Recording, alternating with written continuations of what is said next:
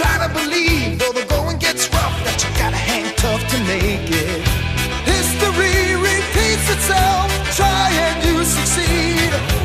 Never doubt that you're the one,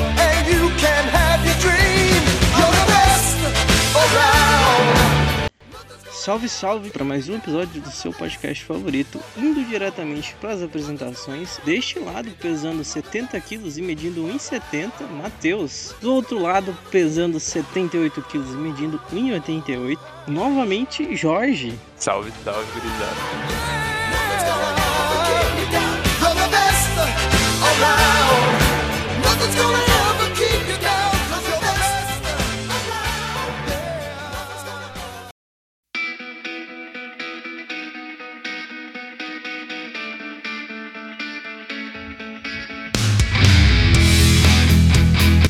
Primeiro, falar que é uma honra voltar aqui pro podcast. Depois de tanto assunto importante, a gente tá aí pra falar de série de lutinha. A gente vai falar sobre Cobra Kai e seus desenrolares aí. E é um prazer estar aí com o Matheus sempre. Esse episódio que era pra ser o primeiro, né? Inclusive aí quem acompanha no Twitter. Mano, eu comecei a assistir a série sem, tipo, sem pretensão nenhuma, né?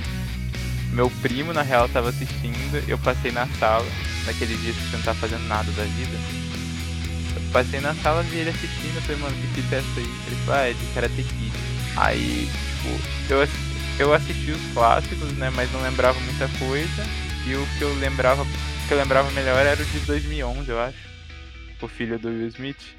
A, a série tem toda aquela pegada dela de. Não sei, ela parece muito exportada dos anos 90, sei lá. E atualizada, sabe? E eu não sei porquê, mas aquilo foi me prendendo. E eu achava meio bobo até. Eu, eu virei pra ele e falei assim: nossa, a série é ruim, mas é boa. Eu, tipo, não sabia classificar o que era. Só que eu fui assistindo, fui assistindo, fui assistindo. E chegou no final do dia, a gente tinha assistido a primeira temporada toda. Eu acho que vai ter muita gente que vai ver o, o nome do episódio e, tipo, não vai querer assistir porque, ah, spoiler e tal. Só que eu acho que, mesmo se a gente entregar toda a história aqui, não dá pra, não dá pra entender a magia da história. Acho que, tipo, sab- saber o final não é entender o caminho. Cara, eu acho muito interessante a não a maneira como os caras produzem ou, tipo, ou como eles estão escrevendo o roteiro, como eles estão dirigindo, até porque não acho que não tem nada demais na série, mas a maneira como eles, eles eu acho que estão importando é, o jeito que eles veem o mundo da série é muito interessante é, esse, esse tipo de conversa que eles meio que abrem dentro da série, sabe? Tipo, o- os jovens lá, eles meio que bebem descaradamente. Tipo, eles, eles não querem esconder nada do que já é bem evidente, sabe, na realidade. O, negócio é que os jovens, eles dão liberdade para os jovens serem jovens ao longo da série. Eu gosto muito deles não se preocuparem em ser um produto de Karate Kid. Eles não tentam vestir uma roupagem que não combina com eles. Eles abraçam a estética, os elementos, tudo do, do original até o final. Até a coisa que pode parecer tosca é, é abraçado como uma característica mesmo. E na parte de roteiro, todos os clichês, todos os- todas as coisas elas são abraçadas também. No final, a história é confortável. Acho que é uma das melhores definições pra, pra série, porque eu senti, tipo, ela me faz revisitar um pedaço de uma memória que eu nem sei se eu tinha ela direito, porque eu era muito novo quando eu vi os primeiros Karate Kids, eu nem tenho tanta memória assim. Eu tenho muito mais memória da versão do filho do Will Smith do que das originais. E mesmo assim, ele consegue uma nostalgia, é, é quase um negócio de escutar um lo-fi, tá ligado? É da hora essa nostalgia do- da série, né? Porque o, o produto do Cobra Kai ele não conversa com a gente. a gente- Tanto que eu, eu não tenho nenhuma memória afetiva de Cobra Kai, eu tenho mais daquele filme que acho que era uns três ninjas. E o. Acho que o, o ator que fazia o Sr. Miyagi também faz esse, esse filme, mas esquecendo isso, a, a série mesmo assim ela consegue con- conversar com a gente, seja por nostalgia, ou até mesmo é, esse lance também do, do jovem que tava dizendo, eles, tipo, eles realmente abraçam como como, vocês, como o Sex Education faz, né? Tipo, não é aquele lance de ah, a gente tá fazendo um produto para jovem para fazer criar um padrão tipo do que o, o, jovem deveria ser, o que o jovem, o que, sei lá, as pessoas imaginam que é o jovem hoje em dia, né? É, é muito mais aberto, tipo, desenvolvimento de personagem ou até mesmo é, no, no, humor, sabe? Da, da, parada de ser um monte de molecada. E aí vai ter todo tipo de moleque que você pode imaginar. Vai ter, tipo. Não sei se hoje em dia a gente pode chamar isso, mas tribo, sabe? Porque vejo que o pessoal não se divide, não se divide tanto mais em tribo como antigamente. Tem muito disso, mano. E essa visão das tribos ela é mais forte, na, acho que na primeira temporada, né? Que o pessoal pessoal é muito separado, tem o grupo ali do Cobra Kai, dentro dele tem os nerds, tem o pessoal da festa lá, que são amigas da, da filha do, do Daniel. E um bagulho que, que eu viajo muito na série também é o, o papel do Miguel, tá ligado? Porque se você parar pra pensar, o Miguel ele tem ali a origem latina e tipo, em momento nenhum isso é escondido, tá ligado? Eles mostram, ah, o Miguel é latino, a, a mãe dele vai ter essas referências, mostram onde ele cresce, tá ligado? E é uma coisa que não acontece com o Johnny. A gente começa a conhecer do Johnny, muito do Johnny, através do Miguel. Só que a gente ganha um, um, background da história do Miguel e é muito mais fácil você se identificar com o Miguel agora. Porque, não sei, o Miguel. O Miguel ele se mostra quase que mais humano e ele torna o Johnny mais humano. E esse, essa coisa de crescimento, de divisão, ela, ela vai se perdendo, acho que com o passar das temporadas. Com o passar da temporada na primeira temporada existe uma divisão muito grande. Existem linhas, tipo, muito estabelecidas. E com o passar dela, com, com a evolução dos personagens, as coisas começam a mudar muito. E você começa a ver essas coisas se misturando muito e a série vai ficando, tipo, muito. Ah, não sei como que eu posso falar, tipo, menos preto no branco. A série sei lá, a série começa a virar mais uma salada e os altos e baixos começam a ficar mais evidentes para todo mundo. Na, na, primeira temporada ainda tem aquela parada da hierarquia, né? Tem tipo os populares, o nerdão. E, e, o Miguel, ele meio que surge quase como uma ponte, né? Porque, tipo, ele cria meio que a amizade entre os nerdão e a galera mais descolada, ou aquela galera do normal comum. E ele é o cara comum, tá ligado? simplesmente tá sendo um cara comum, ele tipo, não é nada demais. Mais que ele aprenda o karatê, tipo, sei lá, em três semanas ele já virou faixa preta, né? Mas é, esse ponto que você falou, né? Que ele também vai criando uma ponte do Johnny entre ser aquele cara totalmente fracassado e ser aquele cara que tipo, tá tentando mudar, sabe? Querendo fazer uma diferença. E tem aquele episódio, sabe, que o Johnny, ele sei lá, dar uma acordada na vida dele, tenta mudar o, o hábito alimentar dele, tenta tipo, se livrar das dívidas que ele tem lá com aquele palhaço dele. E você vê que, tipo assim, a série não precisou, sabe, meio que forçar isso a ele. Ele só, tipo assim, se tocou pela influência que ele tá exercendo pra aquela molecada. E foi, tipo, algo super natural, sabe? Não é ai, como que deve ser o padrão, é, é, ela, ela querer melhorar por ela e não por algo que a sociedade tá querendo expor, tá ligado? E, tipo assim, o Johnny, ele continua sendo aquele cara que, por, por, mais que ele tá querendo mudar, ele também vai tropeçando ao longo do caminho, assim como todo mundo na série. É, isso, isso eu acho que é o melhor, né? Tipo, a, a gente querer aceitar. Eu não sei o que eu tô falando, mas é, é bom a gente querer aceitar essas pessoas tropeçam e que a gente, sabe, se sente uma empatia muito maior, tá ligado? É, é bom que os heróis não sejam necessariamente heróis ou figuras bidimensionais. Tipo, é bom ver um passado, é bom ver a redenção. Eu acho que, eu acho que é isso. O, o personagem, o antigo sensei do, do Johnny mesmo, ele é um cara que, tipo, eu acho o arco dele um dos mais chatos. Eu não gosto do arco dele. O eu sei que precisa estar tá ali, sabe? Ele é um cara que tem oportunidade de redenção e ele pega tudo isso e joga no lixo. Ele é um cara que tá batendo ali na mesma tecla há muito tempo. Eu, tipo, eu não gostei nem um pouco do arco dele. Acho que a parte, a parte que ele aparece na série fica ganha um, uma tonalidade meio bad, tipo, não só o Johnny, o Johnny precisava que ele aparecesse para entender algumas coisas, faz parte da evolução do Johnny. Só que eu acho que a influência dele no geral na série eu acho, eu acho chata, mas precisava dessa construção também. E acho que quanto mais a série passa, sei lá, menos menos eu gosto do, do Daniel. O Daniel vai se tornando o personagem que mais. um dos personagens que mais me incomoda na série. E o, o Falcão também. Seja pela, pelos extremos que os dois atingem, sabe? O Falcão pelo ápice da violência desempregada lá, por não saber lidar com as coisas. E o Daniel por se colocar cada vez mais num pódio que mesmo mesmo ele fazendo umas, algumas autocríticas, que são poucas ao longo da série, ele ele continuou tipo preso no pódio que ele mesmo se colocou. E eu acho que aquela cena que que acusam ele de xenofobia é muito engraçada, ela é ela é muito bem pontuada, sabe, nos dias de hoje.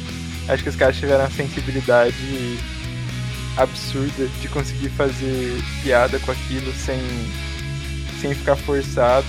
Sinceramente, eu até gosto do, do Daniel só que tem muitos momentos que. Ele, ele meio que é o contraponto do Johnny, né? E ele serve muito para naqueles momentos. Tipo, o Johnny é aquele cara que seguiu cegamente toda, tudo que ele aprendeu do karatê, né? Tipo, a, aquelas três regras do Cobra Kai. E o, o Daniel é justamente meio que o oposto, né? Que ele tipo, não seguiu a filosofia que o Messi Miyagi ensinou para ele. E hoje em dia você vê ele, tipo, na atualidade, que ele vive se entrando em contradição, tá ligado? Mostra daquilo que eu tava dizendo, de, de ser não uma dualidade, mas meio que algo que é quase como um equilíbrio entre como as pessoas são na vida real, sabe?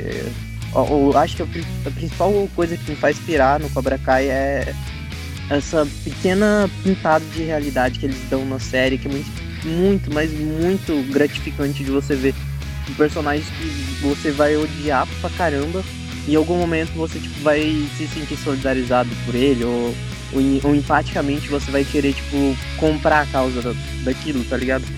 E isso não dura, tipo, mais de um episódio. E eu acho muito foda como eles conseguem encaixar cada episódio uma trama muito bem específica Claro que toda temporada segue tipo uma trama, uma trama totalmente principal, mas todo episódio tem alguma coisa para eles falarem e discutir, tá ligado? E isso é o que dá a cereja do bolo dessa série, entendeu? Eu acho a colocação, tipo, muito, muito correta, tá ligado? Eu acho que a série toda, eu olhando, olhando bem agora, ela fala sobre dualidade. Eu acho que todo personagem que você olha, você consegue olhar um personagem tipo, com um ponto de vista totalmente oposto, sabe? E eu acho que isso se torna físico, tipo, se torna palpável na cena final da luta.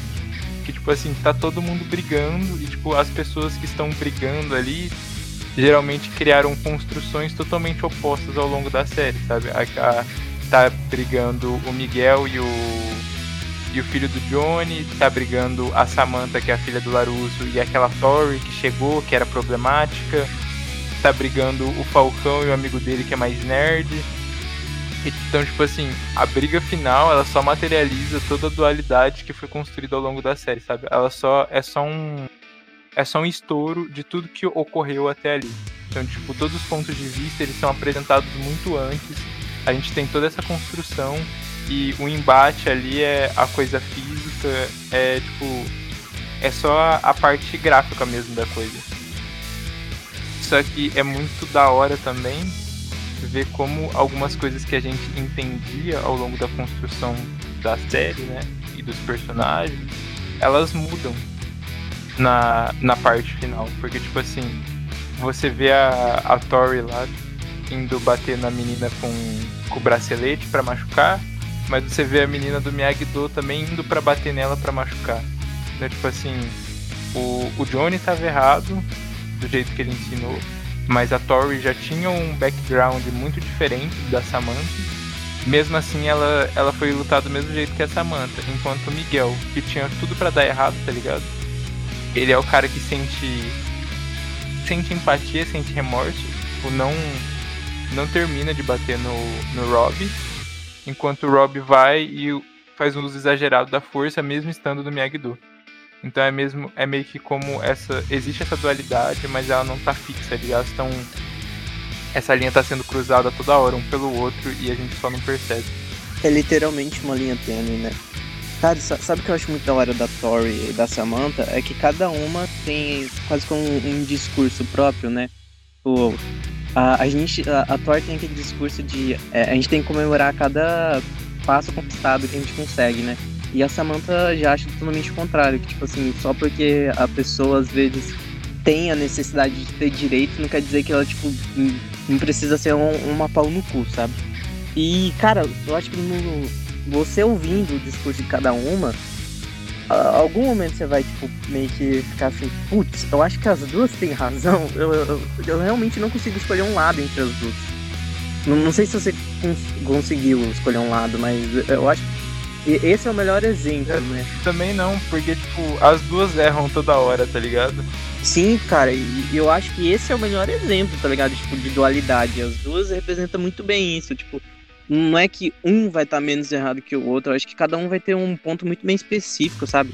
E é, é interessante o, o, como eles vão colocando o background de cada um, e isso vai construindo aos poucos e tipo chega um momento que tipo assim, você não consegue odiar adorar uma pessoa em específico, por mais que às vezes o, o, o cômico do personagem tipo, faça você querer gostar mais dele. Não, mas o eu acho que o próprio episódio que antecede da briga, acho que é o da festa, né? Ele prova muito isso. Tipo assim, quando você tá naquele episódio, a Tori, ela tá com ódio muito grande pela Samantha e a Samantha meio que tá na dela. Então você fica tipo assim, ah, por que, que essa menina tá tão agressiva, sabe? Tipo, você consegue entender que a Tori passou por coisas diferentes que a Samantha passou na vida. Isso, isso fica claro ao longo de toda a série, tá ligado? Pela apresentação dos personagens, pela vida das duas. E quando chega no momento da festa, você fala assim, pô, a Tori tá sendo meio babaca. Só que no final, que é quando a. Acho que a Samantha e o Miguel se beijam, e, tipo, só, a gente só vê a Tori no outro dia, quando começa a briga generalizada.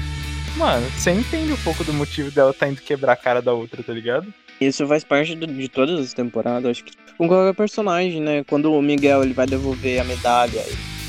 Esqueci o nome do, do filho do Johnny. O Robin.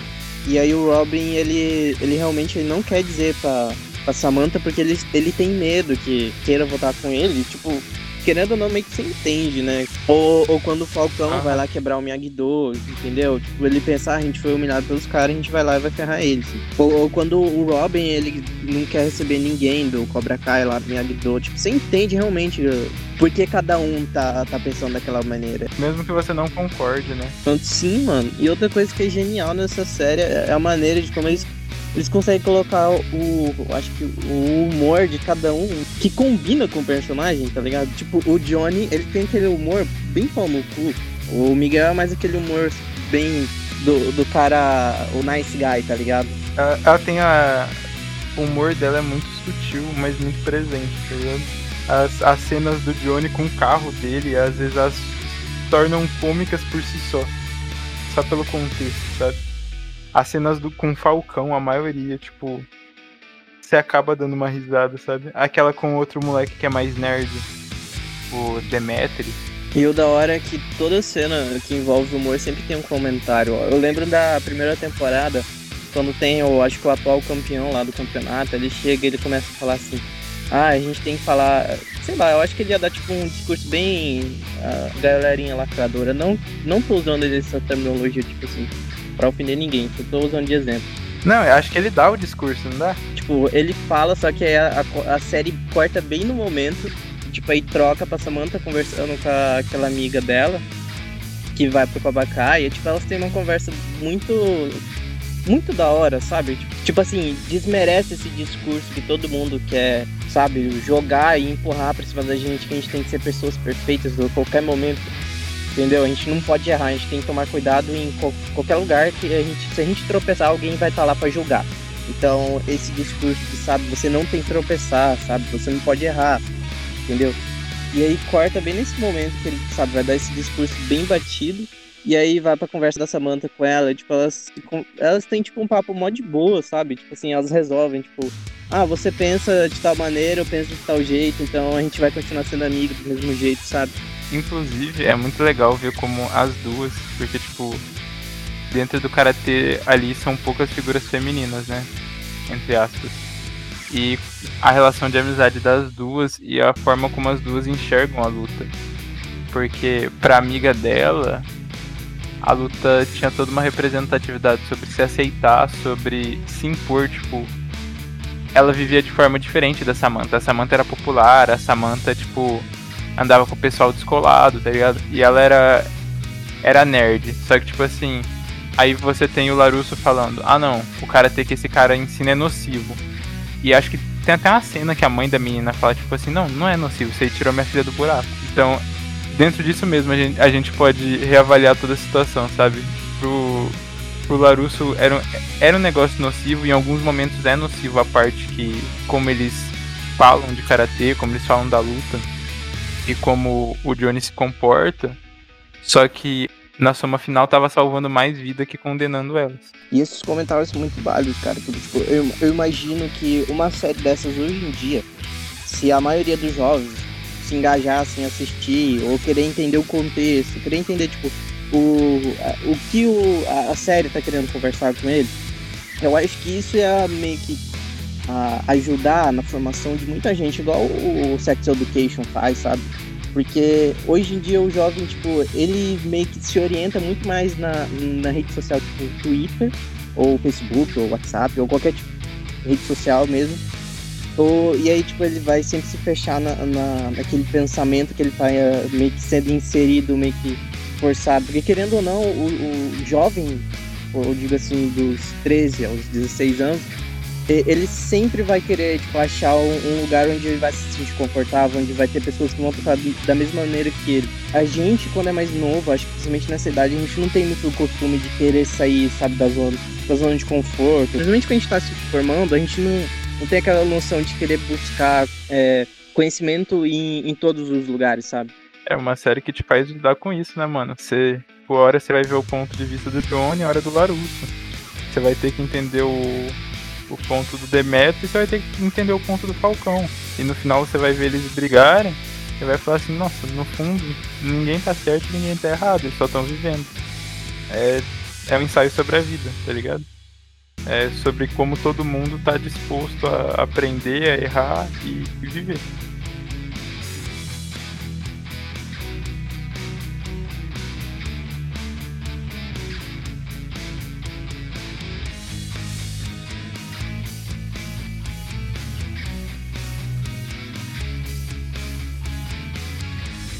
Ah, vamos, vamos puxar. O que, que, que você mais gosta na série no geral?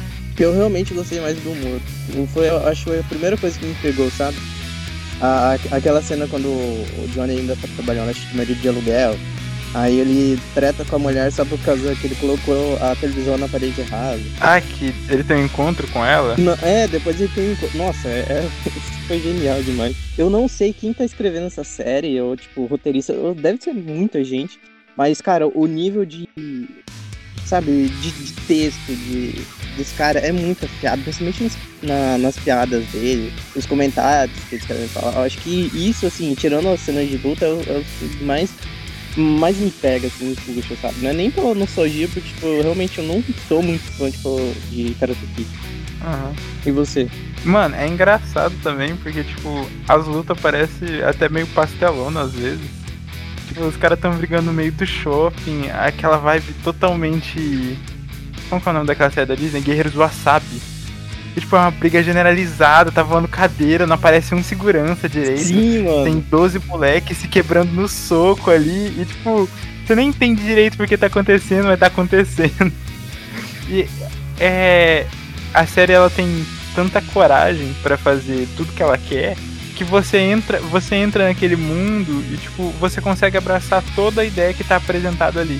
Tipo, você, você compra fácil a vibe série. Cara, né? É, não é, sei lá, você assistir eu não sei, alguma série que ainda se conecte com a realidade, não é tipo ver um Friends, tá ligado? É como se você estivesse vendo um produto de quadrinho que você estivesse dentro de Gotham. é uma parada assim, é, essa é a minha visão sobre Cobra Kai. É tipo, é você mergulhar num quadrinho dos anos 90 sobre luta, crescimento.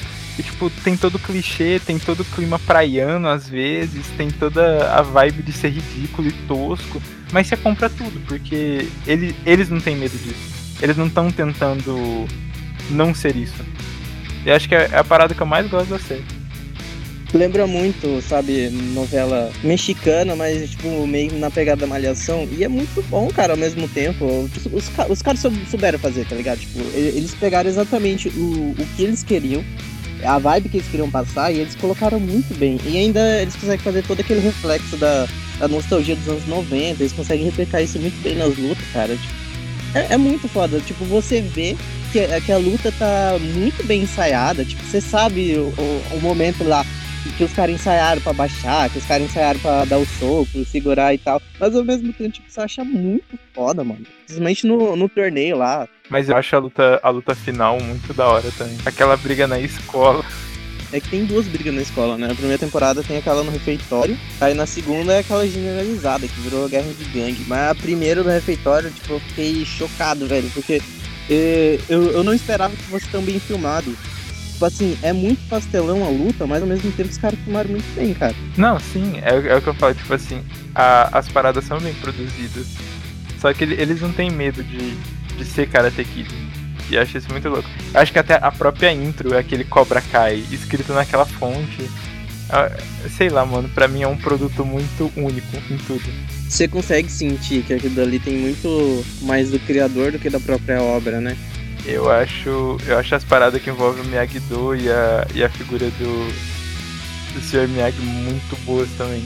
Que tipo, Mano, o Larusso, ele aprendeu karatê e tal. A gente. O Miyagi é um, é um sensei pra ele e tal. Só que ele não tá dentro da cultura japonesa, tá ligado? E é justamente ele tentando passar os negócios da forma como ele aprendeu, só que ele não tem a visão totalmente de dentro daquilo.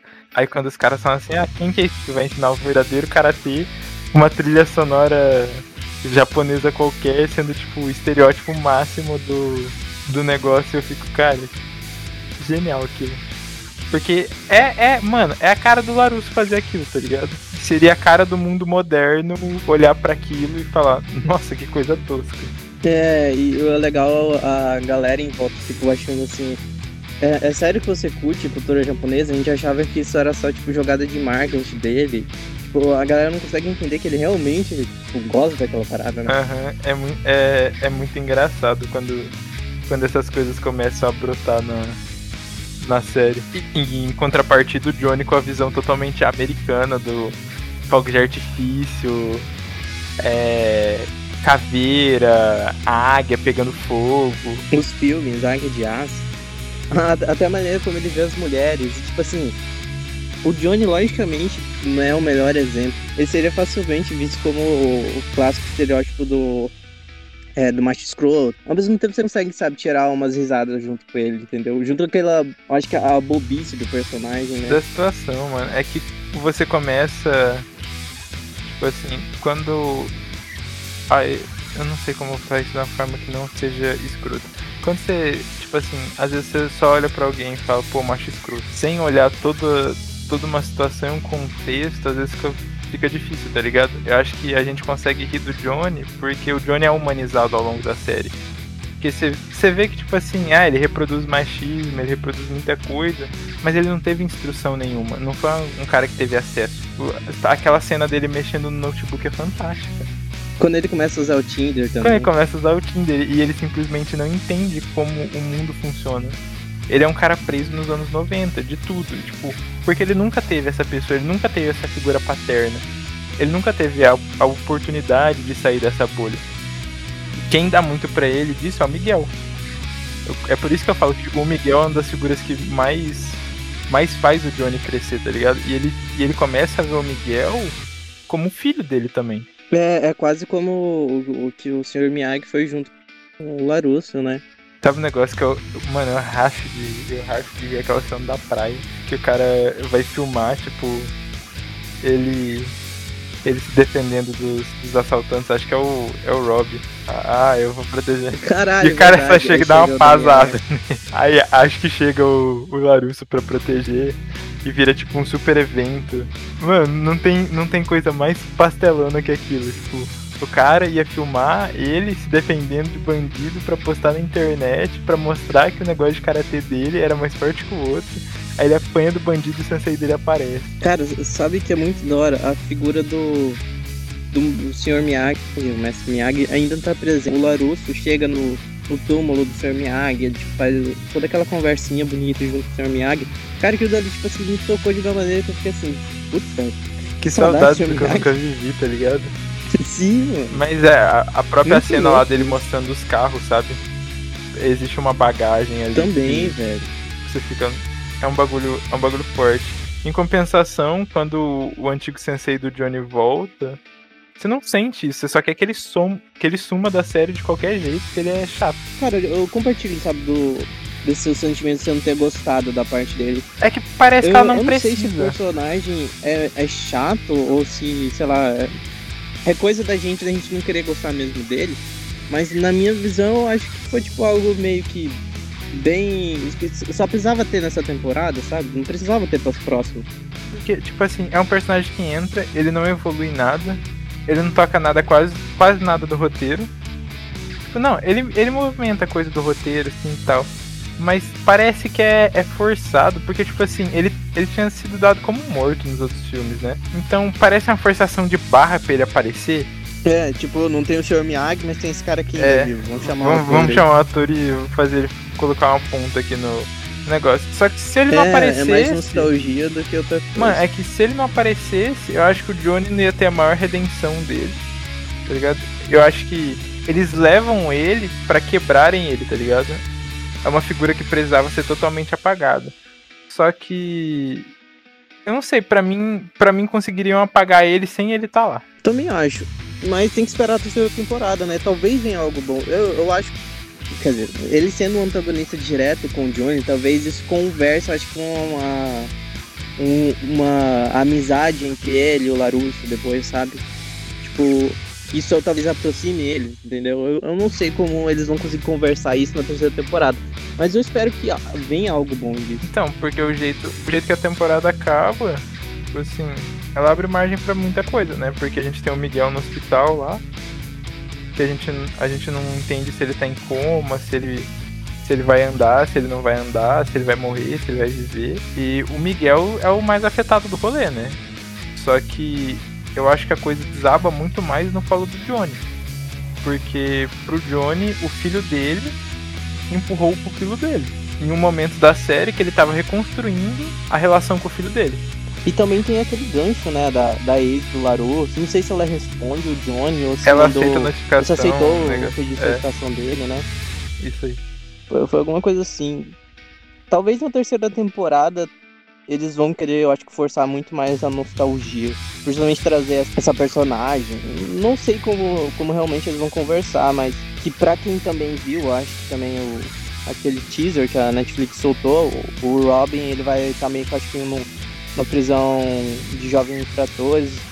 Ta- talvez seja uma ótima temporada pra gente discutir sobre a- até que ponto é, é considerável as pessoas errarem, a gente querer, tipo, abraçar ela ou desculpar ela, ou tipo assim, qual é o nível, sabe, que a pessoa pode errar pra gente, tipo assim, realmente poder condenar ela e não se sentir mal depois. Eu quero ver muito qual vai ser a postura do Larusso, porque não que seja culpa dele a reação do, do Johnny, mas existe muita culpa dele na reação do Johnny. Toda, toda a demonização que ele faz em cima do Cobra Kai, em cima da. Toda a demonização que já existe em cima da figura do Miguel também. Por causa da, Sim. daquelas, tipo assim. Acho que um dos motivos do rompimento do Miguel e da Samantha é que ela aparece com o Johnny no negócio da festa mó tarde, na festa de aniversário dele, uma parada assim, não é? Então ali você já começa a ter a rivalidade dos dois e o negócio só vai sendo alimentado alimentado. E é uma treta que não foi alimentado só pelo Johnny.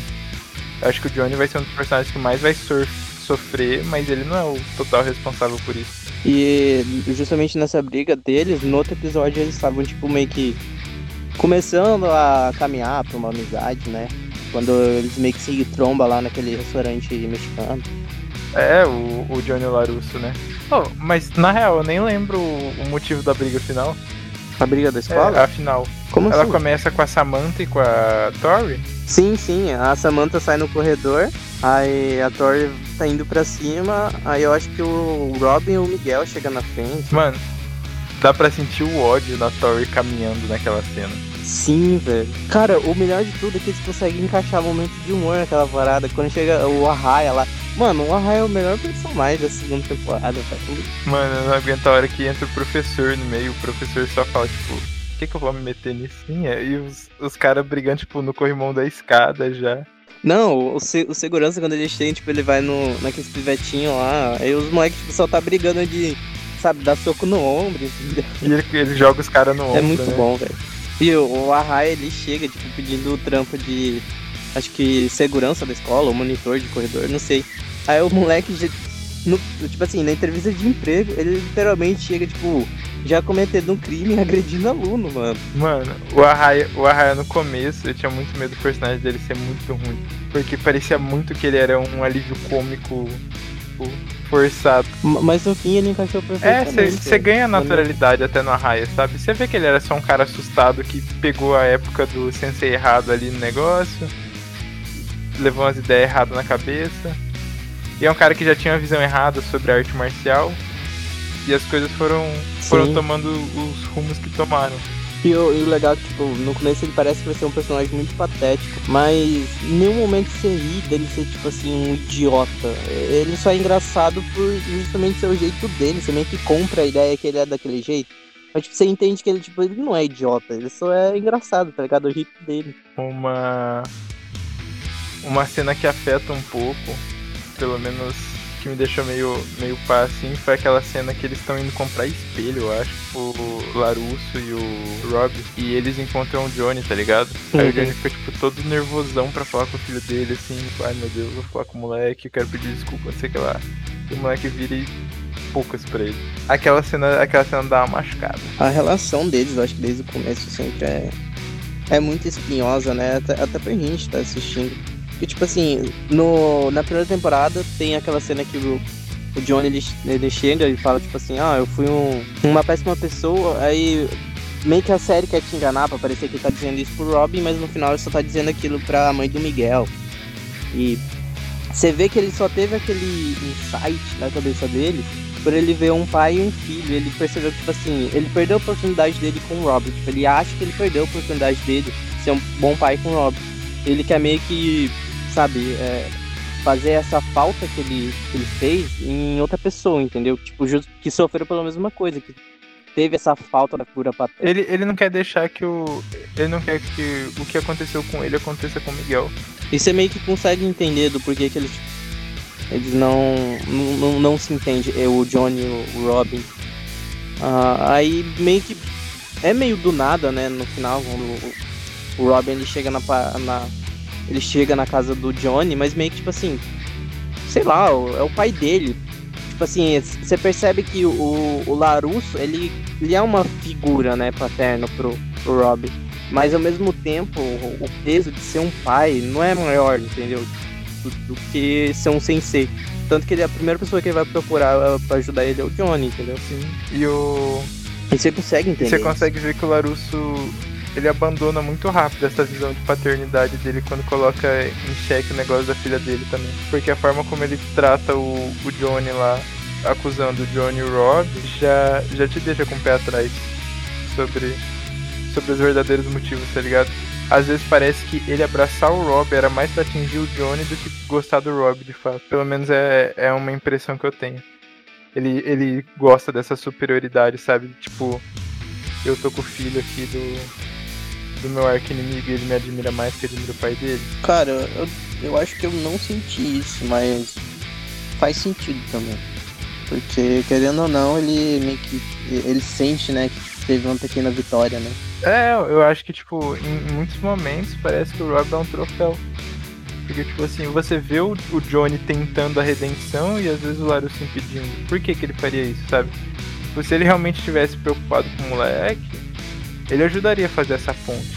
Só que eu não sei se que o, o próprio Larusso não conhece e reconhecer a mudança do, do Johnny e isso naturalmente afeta essa relação, ou se ele realmente tem esse estigma do poder de se sentir superior ao cara por nem o filho dele admirar ele, sabe? Ele é, ele é tão renegado que nem o filho dele consegue consegue olhar para ele por admiração, e é isso que esse cara merece. E o Johnny ao mesmo tempo também, que ele tem todo. É, ele podia muito bem estar tá, tipo, tentando acertar as coisas entre o Robin, mas ele procura o Miguel porque é meio que mais fácil também para ele. É mais cômodo, né, na verdade. É mais cômodo e o Miguel abraça ele mais fácil, né? Tanto que é o Miguel que, tipo, abraça ele como figura paterna, não é o Johnny tipo, que quis abraçar o Miguel como uma, uma figura. Foi uma responsabilidade quase imposta. O, só que, mano, o, o Rob é um personagem que passa por bastante coisa também, tá ligado? O, o, cara, o cara já não cresce com a figura paterna presente. E a figura. Mano, olha a mãe dele, tá ligado? Tudo que a gente fala, fala sobre o Johnny, de ser um cara que foi ensinado desse jeito, tem muito do Rob, mano. O Rob não, não tava com a mãe em casa. O pai dele tava avoado no mundo, ensinando outros moleques a lutar karatê. E o exemplo que ele teve foi do, do Larusso, mano. Então, às vezes, para mim, as decisões que eu questiono do Rob esbarra muito no que eu questiono do Larusso. Eu entendo que o Rob só reproduz aquilo.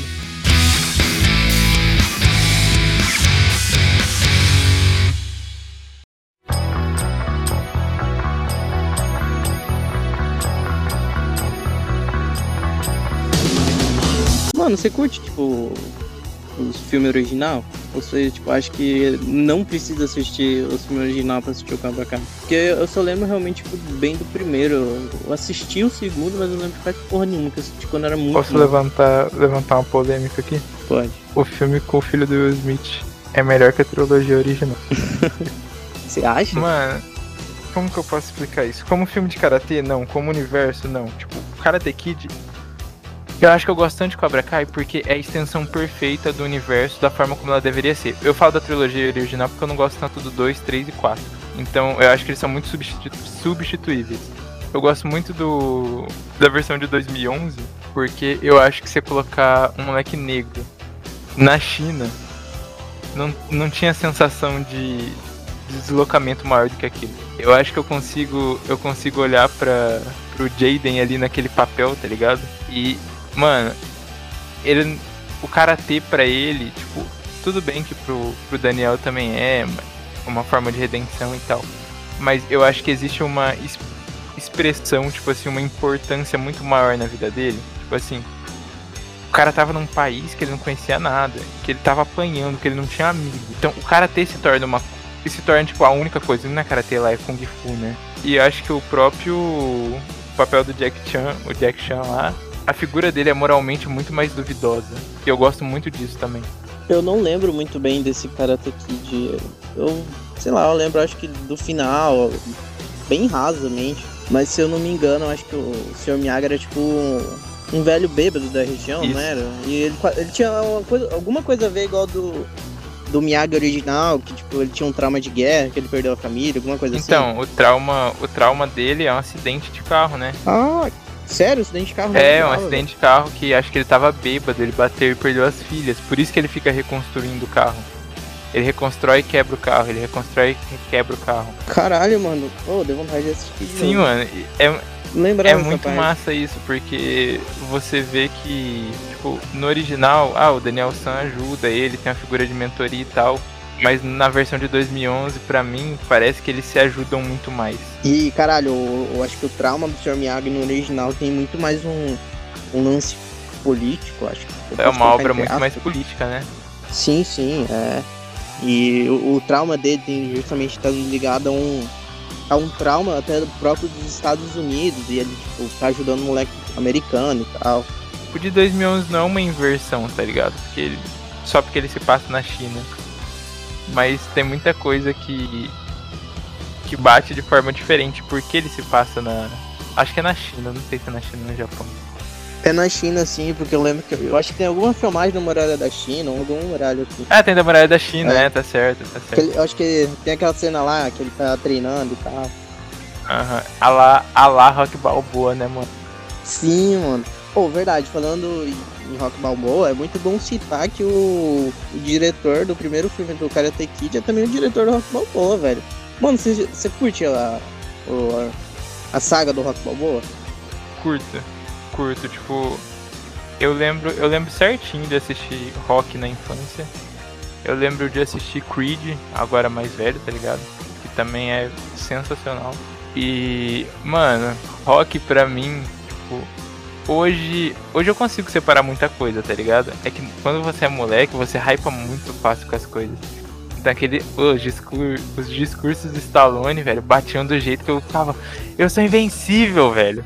Tipo, você saía literalmente socando na frente do espelho, sabe? Fazendo aquela posição de guarda e tal. Nossa, mano, eu pirava demais quando eu assistia a hora quando eu era moleque. Mano, eu acho que é, é um marco. Eu, eu acho que é daí que vem nossa sensação de conforto com Karate Kid. Sim, mano, e tipo, o Rock também tem uma puta construção, sabe, com o tempo, tipo assim, de querer passar o bastão pro Creed.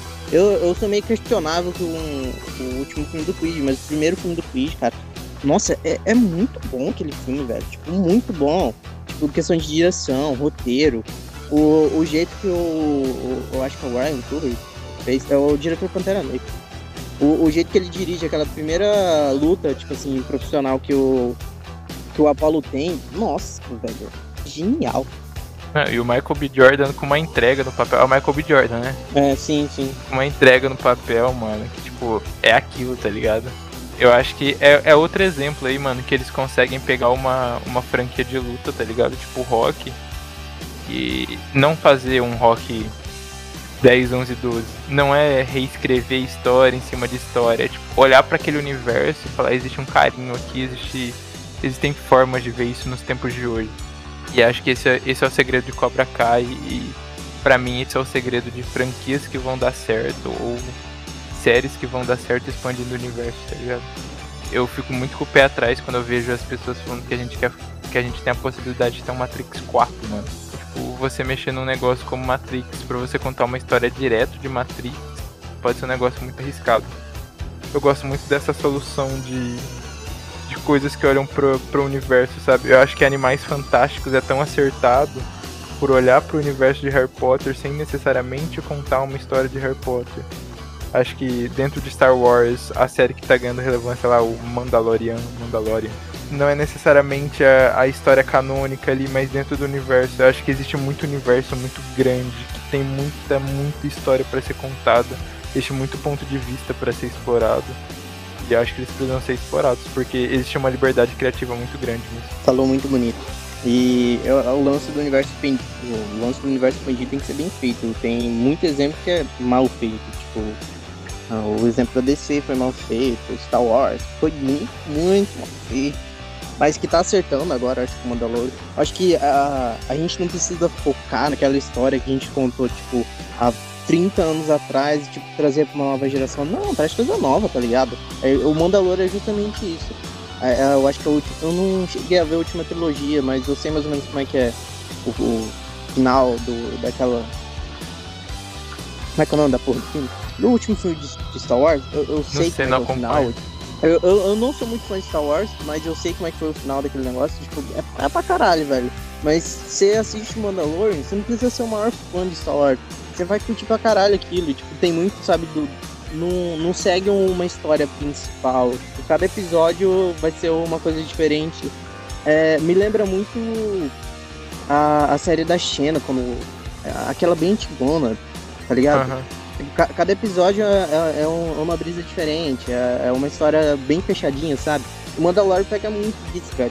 Caralho, isso conversou muito comigo, tipo assim, eu assistindo falando assim, caralho, se eu fosse moleque e visse isso daqui, ia ser, o, ia ser a minha série favorita, acho, da vida, velho. Porque é muito bom.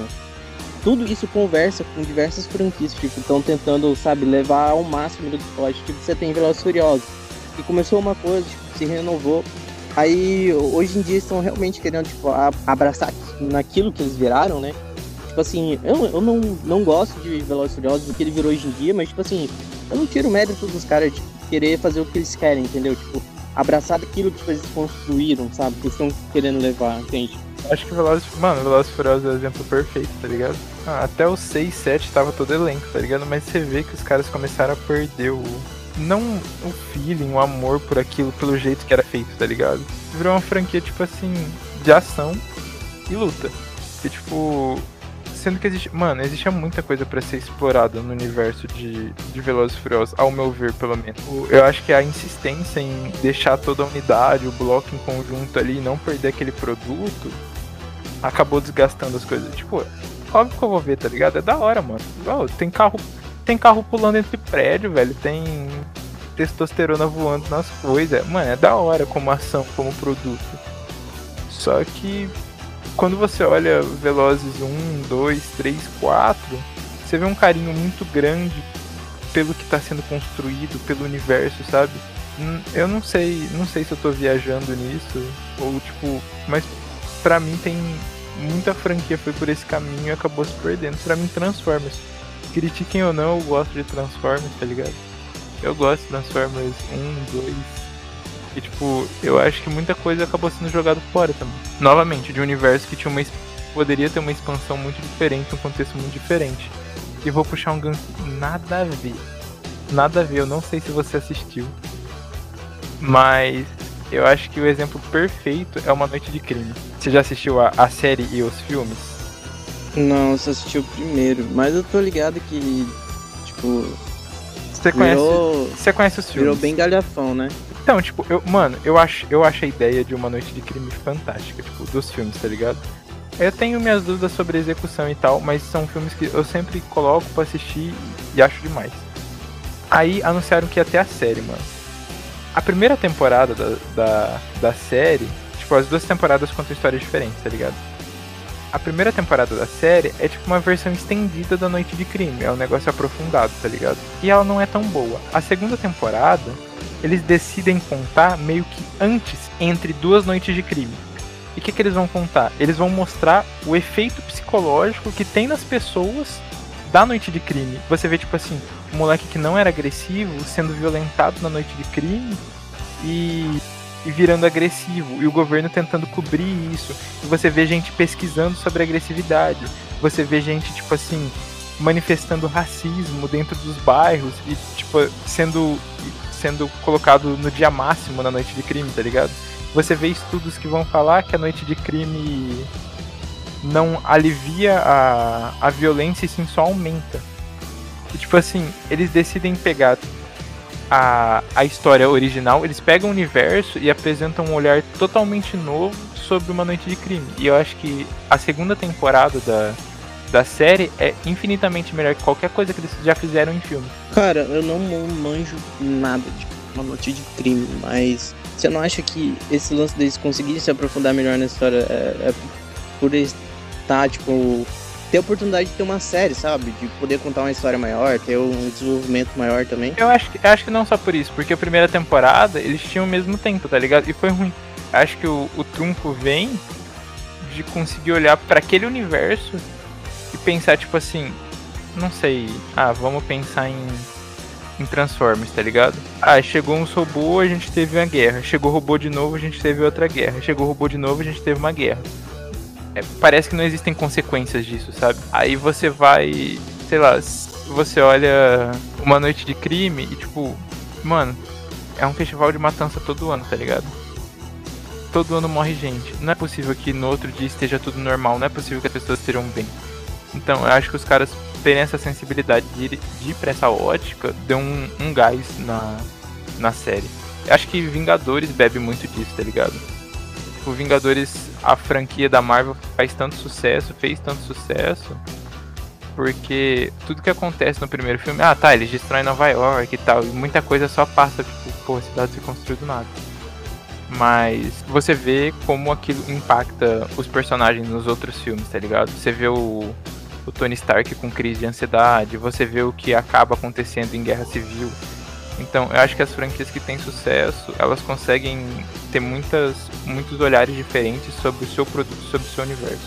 O próprio Soldado Invernal também é faz uma auto, autocrítica, né? Tipo, aquela sociedade secreta que é a SHIELD, que ao mesmo tempo pode ser um próprio tiro no pé E você vê principalmente dessa visão de querer tipo, comentar em cima dos acontecimentos da, daquele universo, né?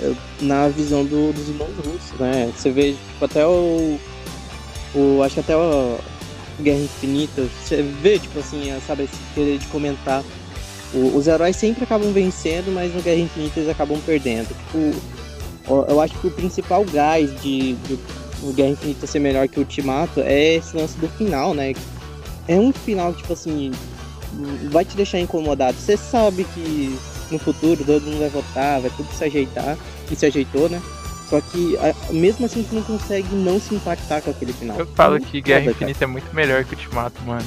Guerra Infinita, não, Guerra Infinita dúvida. é um dos poucos filmes, tipo, da Marvel que eu já não tava tão hypado com filme de herói, tá ligado?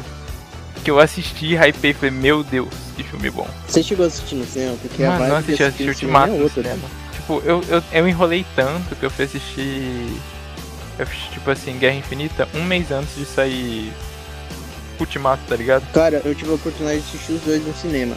E sabe o lance de todo mundo gravou auditório de cinema, tipo, vibrando quando o Capitão América pegou o martelo? Ou quando chegou os portais abrindo, todo mundo saindo e tal, tipo, fez aquela luta gigantesca. No Guerra Infinita já teve, tipo, aquela sensação. Então, tipo, pra mim aquilo dali não foi, tipo assim, algo. Uau! Que inovador, que, que vibe, que vibe descritivo, tá ligado? O primeiro foi muito melhor, acho que nesse quesito, por justamente, tipo assim, é, é a primeira vez que eu senti, assim, como se todo mundo estivesse gostando do mesmo filme, sabe? Tipo assim, a pessoa que tava na minha frente tava conectado só, só pelo, sabe, abafado da voz da tipo assim. Mano, Entendeu? é que Ultimato ele se torna um filme de consequências sobre Guerra Infinita. Esse é o negócio. Essa é a pira. Eu acho que eu acho que é uma decisão inteligente e, eu acho corajosa também da Marvel fechar tudo como eles fecharam, tá ligado? Eu acho que depois de tanto tempo fazer tudo que eles fizeram, eu era eu era meio chatão com isso, eu não dava muito braço a torcer não. Mas eu acho que eles escreveram aí a maior eles revolucionaram o mundo de super-herói, de quadrinho, tá ligado? Eles se tornaram isso um bagulho da cultura pop no nível inalcançável, mano. Porque você pensa antes de, sei lá, 2009, 2010, você tinha a trilogia do Batman do Christian Bale ali, ponto, tá ligado? Aí Christian Bale? É, o ator no caso, que era é do Christopher Nolan, né? Que é todo sim, aquele sim, filme sim. sério, com aquela roupagem que a gente é meio, meio distante, tá ligado? Hoje você ter Thor, você ter Viúva Negra como elemento de novo inserido dentro da cultura pop é. Mano, é a Marvel e a genialidade dela no, MC, no universo estendido, tá ligado? Mano, hoje em dia é fácil o Thanos é muito maior do que qualquer vilão de qualquer filme de cinema, tipo, sei lá, maior do que o Darth Vader. Tipo, muito fácil. Vai ter muita mais gente que vai conhecer o Thanos, seja por meme, qualquer coisa, mano. Minha mãe conhece o Thanos, tá ligado? Sim, mano, é, é, eu acho que, tipo assim, hoje a Marvel é o que a o que a DC era nos anos 90, tá ligado? Porque eu ainda acho que a DC tem uma construção muito forte, mano. Você escuta Batman, Mulher Maravilha e Superman, não, não tem como não saber quem é, tá ligado? Mano, eu acho que a Marvel vai além. Então, a Marvel hoje, principalmente no nosso público, eu acho que num público mais velho, obviamente que esses filmes chegaram, esses filmes chegam, tá ligado? Só que nos, no público dos nossos pais, sei lá, mano, Superman ganhou muito filme naquela época, Batman ganhou muito filme naquela época, tá ligado? Eles só não viveram universos estendidos dessa forma, mas era uma época que praticamente só DC fazia as coisas. Sim, sim, mas eu acho que a Marvel vai além, porque eles conseguiram construir, sabe, o universo, sabe? Tipo, que todos os filmes conseguem conversar com a mesma história, é muito bizarro isso. É uma visão de, de marqueteiro, né? Mas ao mesmo tempo é, é louco. É a primeira vez que a gente realmente viu uma saga que passa por 10 anos em mais de 20 filmes, entendeu? É, e é muito, muito do feeling deles se resgatarem depois dentro de série. E, mano, e tipo, acho que essas séries que a gente tá vendo, é lógico que sempre existiu spin-off de alguma coisa, sempre existiu, tá ligado? Mas a gente vê essa revisitação, tipo, Cobra Kai voltar para falar de Karate Kid, mano em um momento onde a gente tá vendo tanta coisa ser reacesa, acaba, mano, acaba tendo influência do mercado, tá ligado? Não tem como. Os caras ressuscitaram um negócio de heróis. Os caras ressuscitaram Star Wars, tá ligado? Existe um caminho, mano. O próprio Senhor dos Anéis com, com Hobbit ganhou vida, tá ligado? Ressuscitaram Harry Potter. O ruim disso é que fica meio difícil de. Claro que sempre vai surgir coisa nova, inovadora, tipo assim, não vai beber de fonte antiga, mas fica mais difícil, né? A gente, a gente esperar que algo inovador bombe, porque é meio que tá ficando muito mono, monopolizado, tipo, em cima da Disney, tá ligado? Em cima dessas grandes corporações que estão comprando direito autoral de qualquer grande obra É, da tem cultura pop, entendeu? Tem o Vai monopólio ficar- do vai Mickey. acabar virando algo chato. Sim, mano, por isso que, tipo, não sei se chegou a ver Duna, Não, o trailer de Duna. não Vai sair, eu acho que ano que vem. É o diretor do Bridge Runner, o último que saiu. O Denis Villeneuve. Esse cara é, esse cara manja de filmar pra caralho.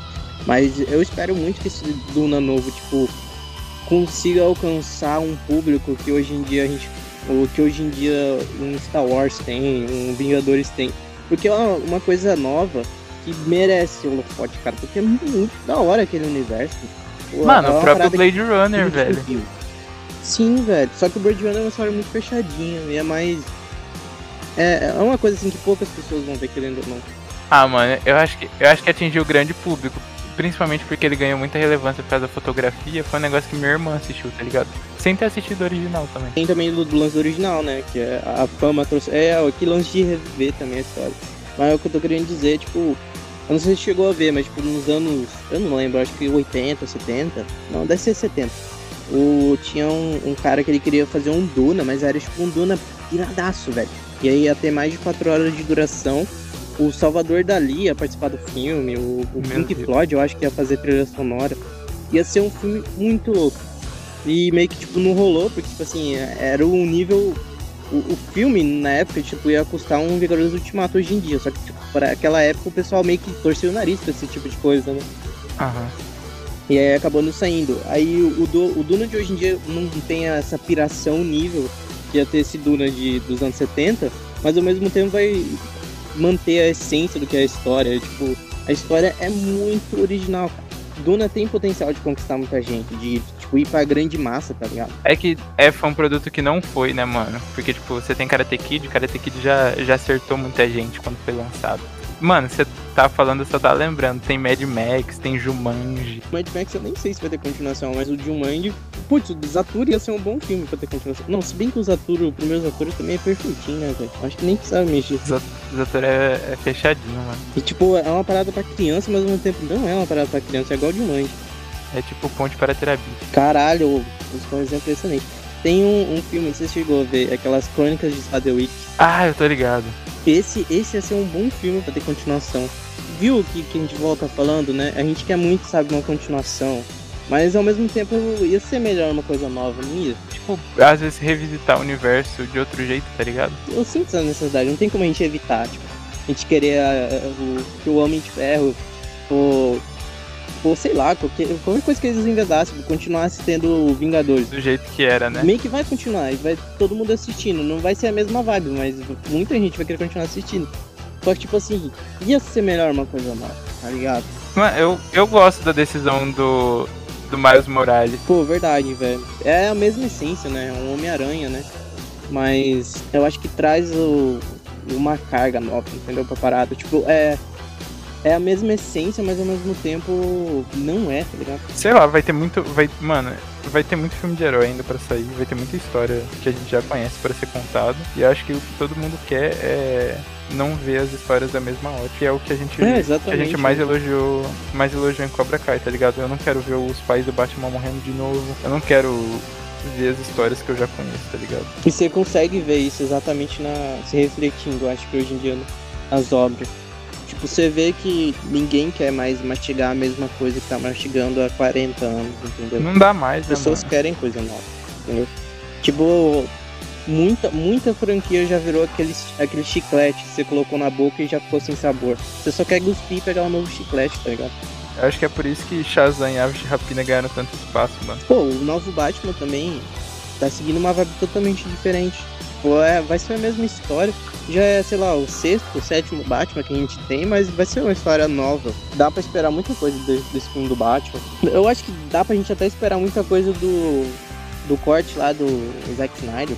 Zack Snyder? Você confia no Zack Snyder? Eu confio. Oh, cara, eu gosto demais. Não, não, não me pede pra me comprometer aqui, mas eu gosto demais de Batman vs Superman. Mano, vou, vou contar um negócio. Eu também, velho. Eu não entendo por que, que as pessoas odeiam Batman vs Superman. Eu, eu, eu acho que eu fui no cinema duas vezes ver esse filme. Não, de verdade, eu entendo quem odeia. Ele é cheio de frases de efeito. Ele é clichê, a história é fraca. Mano, tem o Batman e o Superman se batendo. Tipo assim, pra mim, ver aquilo no cinema. Na... Caraca, tá certo pum, cripto, kryptonita aqui, tal, tal, tal, soco na cara, tá ligado? Bicuda no cu e tudo, caralho, muito foda. E eu gosto de como eles questionam a autoridade do Superman. Ah, não, não sei explicar, tá ligado? Mas, tipo, é um mundo que. Você entende? O mundo da Marvel ele abraça os heróis muito mais fácil. Uhum. Eu entendo, tipo, aquela cena do, do Bruce Wayne vendo, vendo o Superman atravessar o prédio, tá ligado? E destruir tudo e ele protegendo a criança. Ah, like Dragon Ball, né? Sim, mano. E, tipo, é, é o que eu falei de das consequências, mano. Você vê a cidade sendo quebrada ali, você vê você vê as pessoas com desespero, mesmo, mesmo que eles estejam fazendo bem, tá ligado? Tudo tem suas reações. E, mano, não sei, eu, eu gosto dessa parada. Eu gosto muito do Homem de Aço também. Nossa, aquela cena dele saindo no soco que eles. É, que é a cena do. que dá origem ao Batman vs Superman. Que eles acabam com a cidade, que ele quebra o pescoço do cara no final. Que chega a fazer aquele crack. Não, e você percebe que o Homem de Aço, ele conversa muito com a nossa geração, velho. Tipo, demais. É, é uma história que brinca muito com o arquétipo de invasão alienígena, superioridade, entendeu? Tipo, esse lance de questionar a superioridade do Superman tá desde o Homem de Aço. Quando tem aquela parada de questionar a superioridade de quem tem razão. Porque foi justamente o que levou a Krypton se destruir. Tipo, no final o Krypton acabou se destruindo, entendeu? E aí tem o, uma história totalmente diferente do que era aquele Superman, sabe? Bom moço, bonzinho que tem no, do, do Christopher Reeve. A própria cena do pai dele morrendo, mano. Eu acho. Ah, não sei, velho. Eu, eu gosto. Eu... Desculpa, eu gosto do Zack Snyder. Eu não sei se você gosta de Watchmen, mano, do filme. Eu gosto. É, eu gosto. Mano, sem palavras. Eu gosto eu de 300. Eu acho. Não, eu, eu, vou falar uma coisa também polêmica. Eu prefiro mais o filme do Watchmen do que a série, porque pra mim a série é totalmente cagada, velho. Eu, eu, acho que o arco que vale a pena é só o do. do Hooded Justice lá. Mano, é outro, resto, outro exemplo aí, mano, que tenta trazer uma visão nova sobre uma obra já conhecida. É, conhecida entre aspas, né? Não é tão conhecida, mas ficou mais conhecida, né? Com agora. Ficou. É, é a minha opinião. Eu não acho que tipo assim, o Watchmen, a série, seja, tipo, algo genial, que merecia levar Grammys, caralho, tudo. Acho que só aquele episódio merecia, sabe? Que foi até indicado, todo mundo elogiou. Porque aquele episódio é muito bem acertado, mas acho que no contexto da, da, da série em geral, a, a, série não tem muito no que. O, ela não, não te apresenta mais nada do que aquele episódio pode apresentar. Tipo, ela, ela não comenta sobre porra nenhuma, ela só quer fazer aquelas bizarrice dela e esperar que você ache aquela série super inovadora ou super, sabe, inteligentona na frente do tempo. É tipo meio que o Rick Morty tá virando hoje em dia, entendeu? Uhum. Eu, eu já não consigo ter a mesma vibe que eu assistia, tipo, sei lá, na primeira temporada ou segunda. Acho que já. Eu assisti, eu assisti a quarta nesse sentimento, tá ligado? E qual é a crítica do episódio de hoje? Vamos. Eu acho que é por isso que eu gosto tanto de Simpsons até hoje. Porque ele não se propõe absolutamente nada. Cara, eu, eu prefiro mais South Park, cara. Mas eu acho que o South Park, o South Park acabou bebendo dessa fonte de tipo assim das pessoas falarem, não, o South Park é o proibidão, tá ligado? E em alguns níveis ele, ele começou a querer se perder só que Simpson se manteve tão linear, faz... com propósito nenhum por tanto tempo. É, só que eu, eu acho que eu, eu, eu não gosto mais de acompanhar Simpson porque eu, é, eu gostava de assistir criança por ser um desenho, entendeu? Hoje em dia eu assisto Simpson eu não, não consigo ver um episódio inteiro. Tipo, eu acho meio. não me pega, entendeu? Acho que me pegava quando eu era criança porque era desenho. South Park me pega porque ele caminha meio que entre. É, é, eles estão querendo comentar sobre a, vida americana, igual o Simpson, querer tipo, fazer as críticas dele. E só que eles conseguem fazer um humor negro sem ser aquele humor babaca que é do Family Guy, entendeu? Ou, de, ou, ou daquele American Dad, sei lá. Uhum. E é muito bem, cara, tipo, escrito, tipo, no, no nível de, de, de, conversa entre personagens que, sei lá, o pessoal pedindo, sei lá, o, o pai do Caio pedindo pro Tom Cruise sair do armário aquilo dali não tem nenhum contexto, entendeu? Tipo assim, é, é puramente jogado. Só que você ouvindo aquilo, tipo, você consegue rir tanto daquela parada. Tipo, você se pergunta por que, que eu tô rindo disso, entendeu? Ou quando eles comentam sobre é, transgênero. Nossa, esse episódio é genial. Eu não sei se chegou a ver, mas o pai do Caio, ele, tipo, ele quer Vira virar um golfinho. golfinho. É. E o, e o Caio, eu acho que ele quer virar um jogador de basquete. Mano, sem meme nenhum, eu lembro certinho, eu devia ter uns 12 anos quando assisti esse episódio. Os jogos, os jogos do South Park também, cara, eles bebem da referência do South Park num nível que, tipo assim, você não consegue distinguir, entendeu? Tipo, literalmente a obra tivesse pu- pulado pra outra plataforma, de tão bizarramente que, que elas se completam. O pessoal elogiou muito, eu não joguei o The Stick of Truth, né? Tem o. Tem Tem dois, também, né? tem. Tem o, o dos super-heróis agora. Eu não joguei, eu não joguei nenhum, mas falam que é bom mesmo. Ai, mano, a gente tem que sentar um dia pra falar de desenho. Cara, verdade, a Camila quer marcar um episódio do. Ela vai falar de desenho japonês, XD. Avatar é desenho? O anime, eu não sei. Não sei. É que é americano, né? É americano. Também tudo é desenho, né? Foda-se. Vamos fazer um podcast sobre o live action de Avatar? Pô, pior que o Ian falou que assistiu. Eu, eu lembro de ter falado pra ele esses tempos, que eu tinha visto na, na sessão da tarde, esse tempo passou. Aí eu só assisti o começo e falei assim, nossa, mano, eu não lembrava que era tão ruim. não é assistir não, tive essa coragem. Cara, se você for se assistir, eu acho que você vai achar muito, muito, muito ruim. Não sei, mas pra mim foi. Se levam muito a sério, entendeu? É, eu tô ligado que tem, é, tipo, eles tentam trazer mó papo político pros bagulho. Sim, o, o mesmo cara que fez esse avatar foi o cara que fez o Fragmentado, aquele vidro também, sabe? O Shyamalan, acho que é o nome dele. Foi ele, mano. Shyamalan. Esse cara tem um monte de filme É, foi esse mesmo. confuso, não é? Tem um filme considerado cult. Esse mesmo. Aí eu não sei se chegou a ver o vídeo. O vídeo é a mesma coisa. Tipo, ele, é- ele quer fazer um. Sabe, esses filmes de reunião de super-heróis, só que ele quer se levar a sério naquela parada. Ah, mano, vidro eu gosto. Eu vou defender vidro aqui. Ah, eu não gostei não. Mano, eu tava muito no hype. Eu achei, tipo assim, ia ser o, ia ser o filme super-herói mais foda. Eu acho que foi em 2018, né? Mas, puta, mano, é muito broxante. Ah, velho. mas você achou que ia ser filme de super-herói? Não, eu sabia que não ia ser um filme de super-herói necessariamente. Só que é broxante, porque, tipo assim, eu esperava que o filme não fosse só se passar naquela porra daquele sanatório. Porque ele É. não tá comentando porra nenhuma. Mano, fragmentado é melhor. entendeu? Esse é o negócio. O, o fragmentado se passa num lugar só, mas ele tá comentando tanta coisa ali que tipo, você fica assim, caralho, mano, que bagulho louco. Fragmentado é melhor. Corpo fechado também. Co- Não, cinco fechado é foda. E o, e o vidro, que era pra ser uma parada sobre o, o personagem do Samuel L. Jackson, tipo, acaba sendo sobre ninguém. É só sobre aquela porra daquele sanatório. É verdade, né, mano? Eu não sei se é porque eu gostei, do- eu gostava dos outros, aí eu assisti vidro e falei, ah. Não, eu gosto pra caralho também dos outros, acho Atendeu o que eu esperava. É que eu acho que eu não tinha tanto hype, tá ligado? Eu acho que, pra mim, posso ser decepcionante nisso, mas eu acho que o, o segundo filme do Ari Aster lá, Ari Aster, o Midsommar, é muito mais decepcionante do que, do que assistir vidro, mano. Porque eu gostei muito de Hereditário, tá ligado? Eu concordo com você. Eu acho que o Midsommar tem os seus momentos, acho que de... Tanto que tem um texto naquela vela, mano, Tem, falando. tem. Eu, eu, eu não sei se ficou muito claro, porque parece que eu defendo os dois, na minha visão, quando eu reli. Mas eu prefiro mil vezes Hereditário do que Midsommar. Principalmente pe- pelo motivo de Midsommar querer ser, sabe, aquele exemplo cult pra caralho de filme de terror. O Hereditário já não, não tem essa pretensão, acho que ele queria ter, entendeu? Aham, Eu acho que Hereditário ele, ele é desconfortável e ruim por, por ele mesmo, tá ligado? Em essência. E o Midsommar ele se propõe a isso e começa a ficar estranho. Mas a, pira, a pira do Ari Aster é, é você se sentir desconfortável, cara. E, não sei se você chegou a ver, ele tem um curta que é sobre um filho, sobre um pai e um filho. Tipo, o filho desde pequeno ele tem um, um amor reprimido pelo pai, aí tipo, isso vai crescendo, aí quando eles tipo, eles estão na fase adulta, o, o, o filho se casa, só que o pai e o filho meio que viram amantes. É, é, é muito desconfortável esse, esse curta.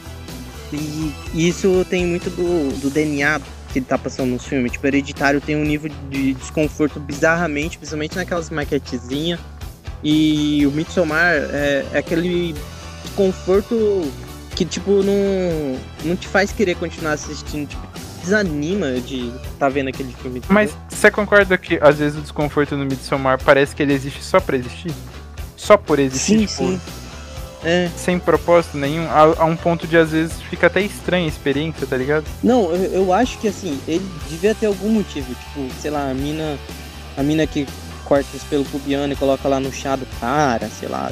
Deve ter alguma coisa ali que, tipo assim, só cinéfilo com QI mais de 200 vai conseguir explicar. Mas, assim, eu, eu acho que tinha muito mais do da pretensão do diretor de, tipo assim, falar assim, porra, vou fazer aqui um filme aqui que vai ser cabeção, tá ligado? Não, não vai ser um filme da hora. Mano, sabe como que eu vejo esse filme? De verdade. Eu, eu não li nada sobre a criação e tal. Parece que ele sentou e se propôs a fazer uma coisa. Porque, tipo assim, o filme começa muito bem, mano. Quando chegou no meio, ele falou assim, brother, eu não tenho mais noção do que eu tô fazendo. eu também acho. Porque, mano, o, oh, o filme começa muito bem, as pessoas começam a sumir e tal. E, mano, tem muito mistério. Aí você fala, vai estourar o negócio. E tipo, beleza, que o filme não precisa estourar, não precisa. Ele até tem, tá ligado? Só que, não sei, me parece tão previsível as ações e as coisas que vão acontecendo. Mas no final, você, tipo assim, você sente que é a mesma vibe do, do Hereditário. Só que só muda os acontecimentos, gente. Tipo, aquilo ali meio que parece muito mais broxante, porque você você sabe que é feito pelo mesmo diretor, tipo, ele só quis dar aquele lance do, do ápice do, do espetáculo dele no final, e, tipo assim, você não tá querendo comentar porra nenhuma. Porque, tipo, aquilo ali parece muito mais supérfluo. Sim, mano. Dele, dele querendo se achar que é, que é muito superior naquilo ali que ele tá fazendo, entende? Mano, porque, tipo, você fala, nossa, vai ter, agora vai chegar a vez que vai ter a simbologia, eles vão explicar esse negócio, mano. É agora, tá ligado? Sim, que tudo vai fechar, entendeu? Aham, uhum, e não fecha. É, tipo, é uma religião que tem um culto que eles matam pessoas. Eles fazem oferenda, tem um negócio lá, e o cara levou a mulher para seu para seu negócio e acontece por isso, fica por isso. É, quase a mesma coisa que o, o Hereditário comenta também, né? Só que o Hereditário é muito bem acertado porque ele usa da, das nossas próprias crenças, né? Ele tipo, brinca com a dualidade a, a do, da esquizofrenia ali também, né? Porra, nesse ponto também, cara. E tem também todas as mensagens subliminares, né? Tipo, o nome lá do, do demônio. Tem toda uma mitologia por trás dele. E, tipo assim, se você para. Acho que tem um frame que no, no quarto da menininha lá tem o, o, o nome escrito. Ou, tipo, tem umas mensagens escritas. Bem louco.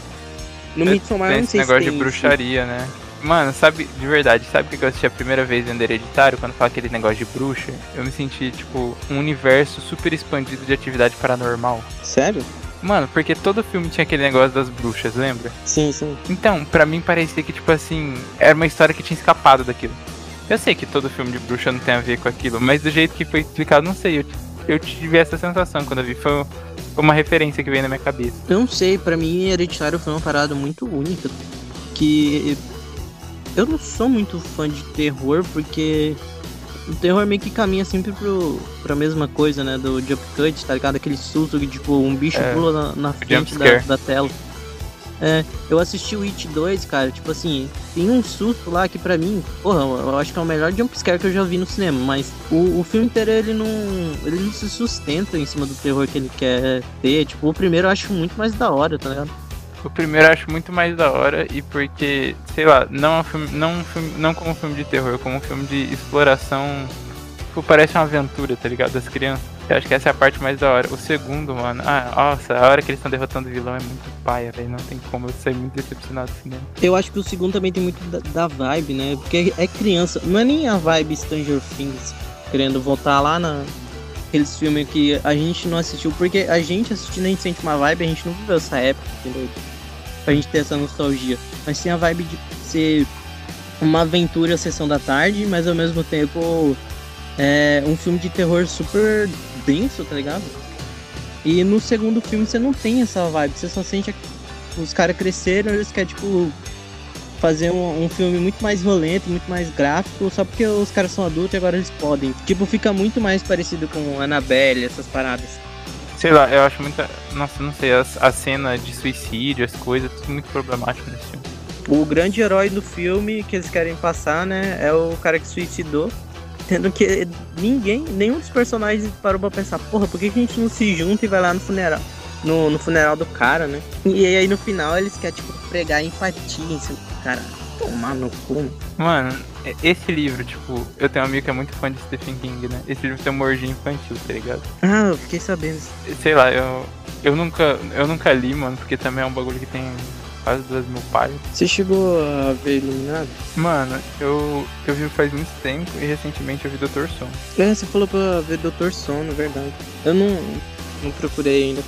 É legal, mas não, eu não acho aquelas coisas geniais. Então, o Iluminado eu acho foda pra caralho, mas eu acho que genial vai depender de como a pessoa vai tá indo, cara. Porque, tipo assim, é, é um filme de terror muito diferente, tá ligado? Eu acho que principalmente pro, pro nível da época, sabe? É uma pira, tipo assim, muito única do diretor. Ele não quer pegar uma vibe que, tipo, todos os filmes estão seguindo. Uhum. É, ele só, tipo, capturou aquilo dali do que é terror para ele, do que é pavora para ele, e ele, tipo, inseriu numa obra, entendeu? E eu acho que isso que faz o terror virar terror. Acho que isso que fez o hereditário ser o hereditário. Sim, velho. Acho que é hereditário, ele é, ele é ele fala. Eu acho que ele dialoga mais com a gente como, como ser humano, tá ligado? Eu acho que esse é o ponto, tá ligado? Toda estranheza, toda E, e consegue ali. brincar com misticismo sem ser aquela coisa de galhofa, tipo o Fred Guru. Não que seja ruim, mas eu acho muito desinteressante esse tipo de filme. Um dia, um dia a gente vai fazer um podcast, eu vou, eu vou ficar defendendo filme ruim por três horas, porque eu tenho essa capacidade. eu, mano, tipo, não. Esse de freira eu não vejo tanto. Mas eu, eu vejo muito terror ruim, velho. Muito terror ruim, você não tem noção. Tipo, trashão mesmo. Aham, um ensaio do absurdo, tá ligado? É isso. Mas aí tem diferença, né? Tipo, a, a obra que se aceita como trash, né? E a outra que só quer, tipo, ser. Aquilo tá querendo, tipo, entrar na, na vibe da indústria, entendeu? Tipo, pra mim a Annabelle é isso. É, a Annabelle é muito isso. Mano, é que sabe o que, que a Annabelle ela surfa num hype? De Vocação do Mal, mano. Que foi, foram filmes que foram muito bem, tá ligado? E é do mesmo universo, né?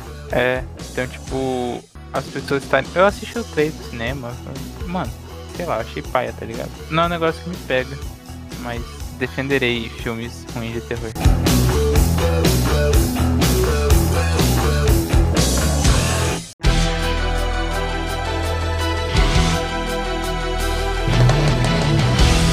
Aí, mano, você chegou a lutar alguma coisa quando você era mais pequeno? Nada. Nunca, nunca tive coordenação pra essas coisas. Né? Pior que eu sempre tive interesse, mas sempre isso foi negado a mim, entendeu? Acho que por isso que eu tenho é, essa inibição de ter um corpo magro e eu, e eu não quero ter um corpo magro, eu sempre busco, tipo, ou engordar ou querer, tipo, fazer academia, tipo de coisa. Mas um dia eu vou, vou começar a treinar a luta, não sei qual, mas um dia chegarei lá em breve. E, cara, eu queria tipo, só puxar o papo mesmo, só finalizar, que eu queria muito falar da luta do Mike Tyson. Tipo, o cara voltando, sei lá, nos 50 e poucos anos, tipo assim, o cara parece estar no, no, no ápice da, da, forma física dele. Literalmente, cara. Ele foi o, o campeão mais novo, né? A ganhar o cinturão dos pesos pesados, cara. Tipo, 34 anos depois, o cara, mesmo assim, tá no nível é, tão alto quanto daquela época. É bizarramente absurdo. É, eu nem tenho muito o que comentar porque eu não acompanho muito. Mas eu acho muito louco uma lenda do esporte, tá ligado? Voltar e se propor a lutar. E é uma personalidade conturbada como o pessoal do Cobra Kai. E, cara, eu acho que ele é um bom exemplo tipo, as pessoas sempre têm uma boa oportunidade de recomeçar. Claro que o Mike Tyson fez coisas assim que são realmente que a gente deveria realmente condenar atitudes dele do passado, mas hoje em dia ele também serve como uma grande inspiração para muita gente. Falar para todo mundo aí que não briguem na rua, forem aprender arte marcial, não batam nos amiguinhos, respeito sempre aí. Assiste a série que ela é boa, velho. É isso aí. Assiste tudo que a gente falou e leiam os textos, cara. Bebam muita água, pessoal. Pratiquem atividades físicas. A gente, eu não sou o melhor exemplo para dizer isso, porque eu não pratico, mas pratiquem, vai fazer bem para vocês. Fique com Deus, até o próximo. Tchau.